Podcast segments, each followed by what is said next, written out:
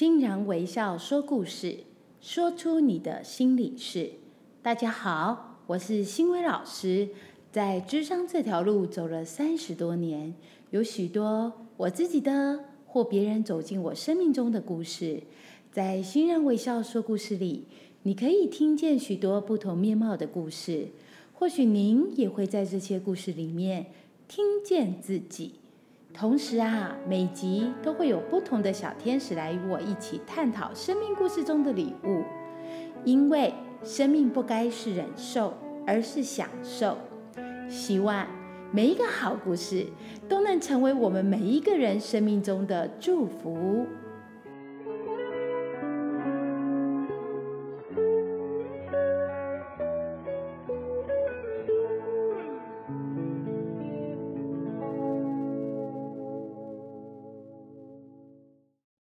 见小天使星辰，还有恩琪。大家好，我是星辰。大家好，我是恩琪。哎，老师，是其实前一阵子啊，就是很有荣幸可以跟你到社会局去去看你引导到课那个亲子共学的课程、啊。对，对，然后就是其实，在里面就是会遇到各式各样的孩子。是。那其实我觉得孩子的世界是还蛮特别的。对，就是像是里面会有一些比较有自信的孩子，是然后就是有自信到可能会想要把你拆台那一种，或者对对像是对 比较没自信的孩子。是。那其中啊，就是有特别注意到一个孩子，是。就是他好像也都缩在角落，嗯，然后。就想说跟他有一点互动，然后就是可能邀请他一起参与大家，可是他好像也是不太愿意说话或是怎么样那种感觉，其实就让我觉得。嗯，像是这种孩子比较没自信的，其实我也蛮想让他跟整个团体有那种大家一起的感觉。嗯可是真的有点力不从心，也不知道怎么办。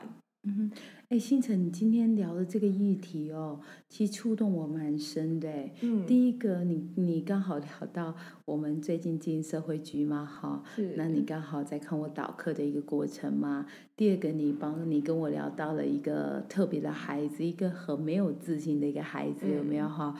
你知道，光你跟我导的第一个主题，跟我谈到社会局这件事情，就不禁让我想起，我不知道是不是因为最近哦，我企业训练忙忙忙，好，一天都大概讲课时数都要十个小时左右哈。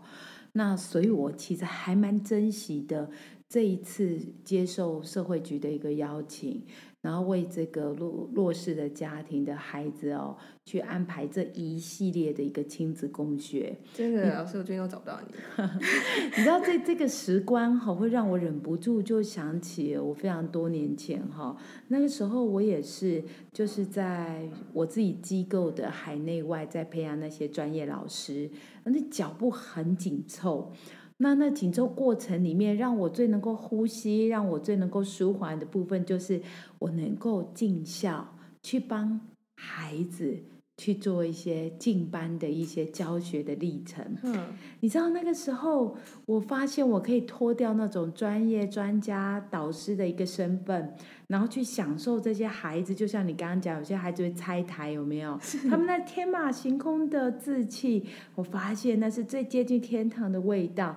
哎，它就是人性最良善、最简单的一个味道。所以我好喜欢孩子的世界。哎，那这次的社会局，就像你刚刚讲的第二个面向，你提到说看到了一个在角落的孩子，是吧？嗯，对啊。哎，你知道这孩子，你勾起我一个多年前遇到的一个孩子的故事哦。嗯那个，嗯，我记得有一天，就是那一个时间点，我刚好就照惯例进班进校为孩子做一个那个教学的一个服务之后，我准备要离开去赶赴我自己的一些专业会议行程的时候，我要离开教室之前，突然间有一个就是经常性在课堂上都是对我印象中都是站在角落的一个孩子，嗯，他突然间怯生生的跑到我的面前，他的模样让我忍不住停下脚步。他用的一句话来跟我拉关系，耶。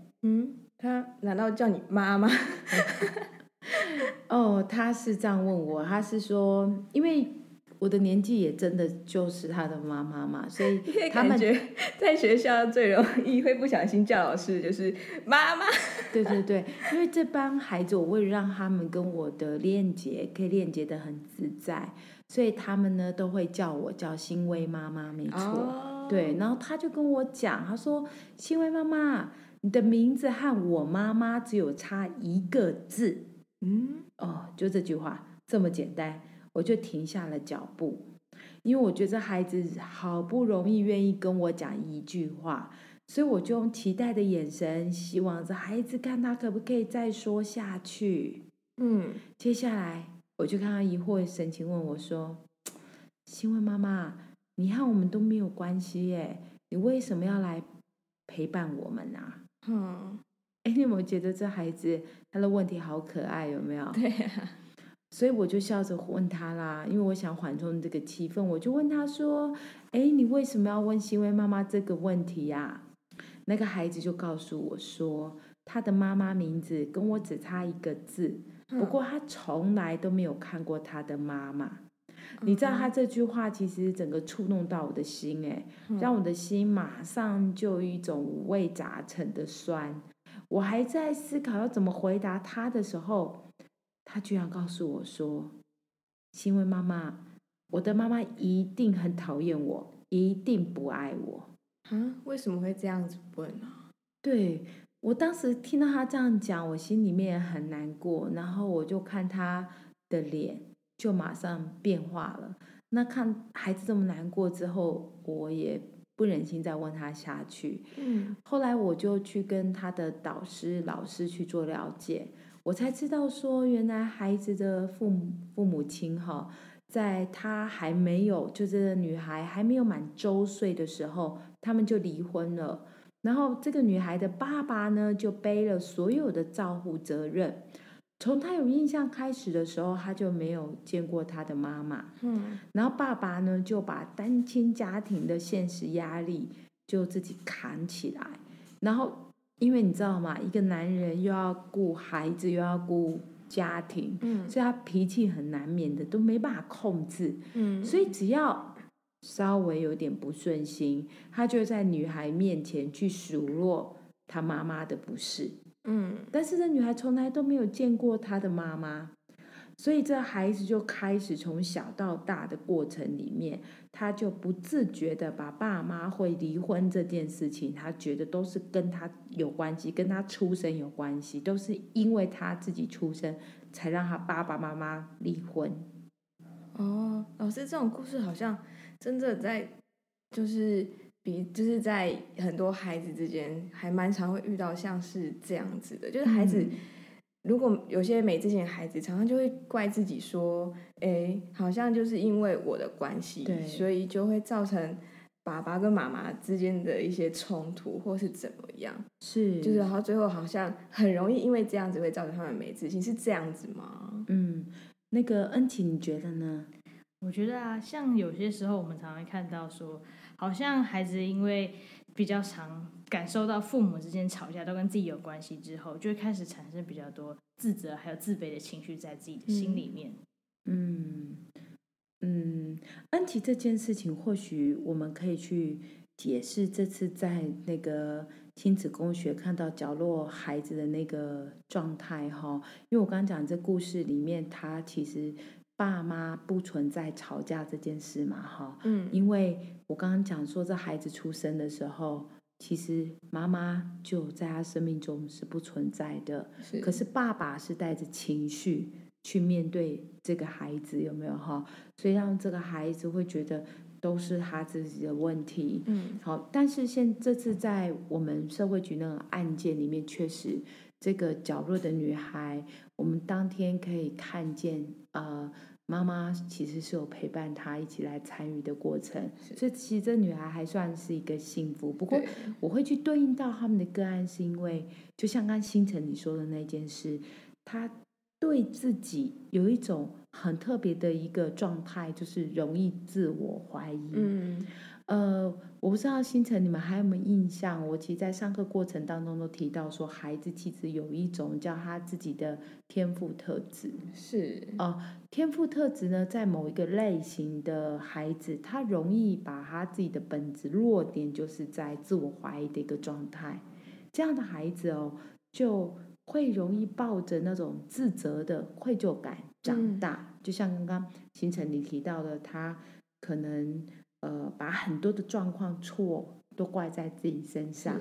这是我发现，在临床上发现天赋特质在这类型的。在弱点在某种类型的孩子最容易发展出来，嗯，他们常常会觉得自己不值得被爱，甚至有时候畏缩到很多事情都不敢尝尝试，嗯嗯，所以呢，呃，你你就会发现一件事，这样的孩子他不但在人际关系当中他会比较安静、比较沉默，而且他比较不知道该如何去做合作这件事。老师，你说的是哪一种类型的？我好好奇哦，因为其实身边有遇过，嗯，就是类似的孩子啦，嗯嗯，对，然后就是可能像是也是父母离异啊，嗯，然后可是孩子就会觉得呃自己会缩住，然后可能会想哭，但是不敢哭，因为爸爸会告诉他说不准哭的这种，然后他就会最后他就会导致说不管什么事情他也不敢讲。然后或是怎么样那种，这其实也让我蛮好奇的，因为我也很好奇，就是像这种孩子该怎么帮助他们。嗯，那个星辰，你记不记得？其实我们在拍这，我们在讲这 p a r k 的过程，我们近期其实我们还有拍一系列的那个 YouTube 有吗？嗯，那 YouTube 我呃，我们最近有个新节目嘛，是是那个呃。影片新世界这节目里面，其实节目里面有有从电影的故事人物里面去导到那个天赋特质这一块。嗯，如果有机会的话，听众或者是星辰，你可以再去回温一下我们最近拍出来的一系列。那个 YouTube 的节目里面，那个影片《新世界》里面，其实有导到有一种特质叫做温和型的一种天赋特质。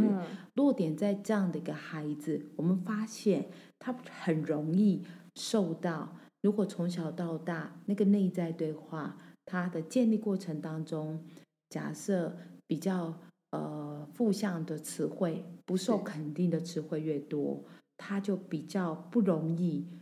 对这个世界去产生出一个强烈的一个自信心或连接感，他在人际关系当中就会自己去自动关上这个门，甚至不知道怎么去做这个连接。嗯，啊，所以在这个过程里面，其实有一个力量，其实很重要的。